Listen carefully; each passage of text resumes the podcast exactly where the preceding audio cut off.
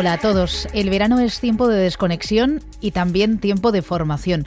Una estación en la que tenemos el tiempo que nos falta el resto del año y que podemos utilizarlo para mejorar nuestras competencias en aspectos como, por ejemplo, hablar en público.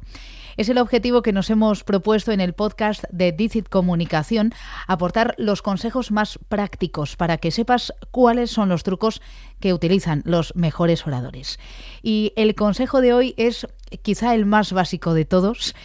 ¿Te has parado a pensar alguna vez en la importancia de la vocalización? ¿Hablas muy rápido y tu puesta en escena crees que no es profesional? Bueno, vocalizar, articular claramente los sonidos es imprescindible si quieres hablar bien en público. Y no vale vocalizar solo al principio. La vocalización debe estar presente durante todo tu discurso. Esto es muy importante que lo tengas en cuenta.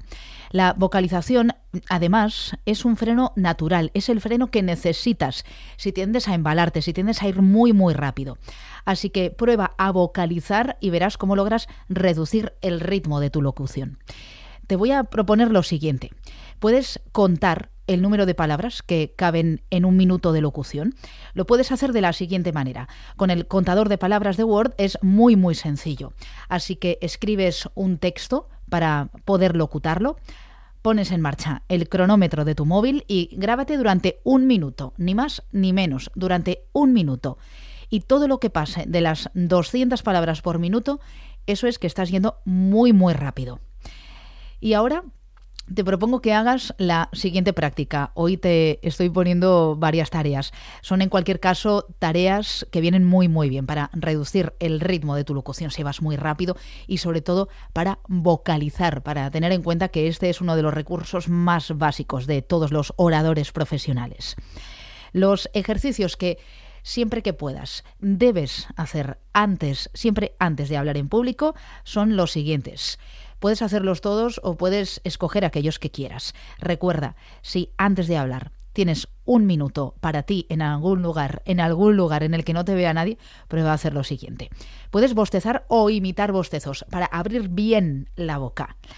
Puedes pronunciar la R, imitando el sonido del motor de un coche y así calientas la voz. También lo que puedes hacer es flexibilizar los labios con un ejercicio muy muy sencillo y es pronunciar de forma muy exagerada la palabra sopa.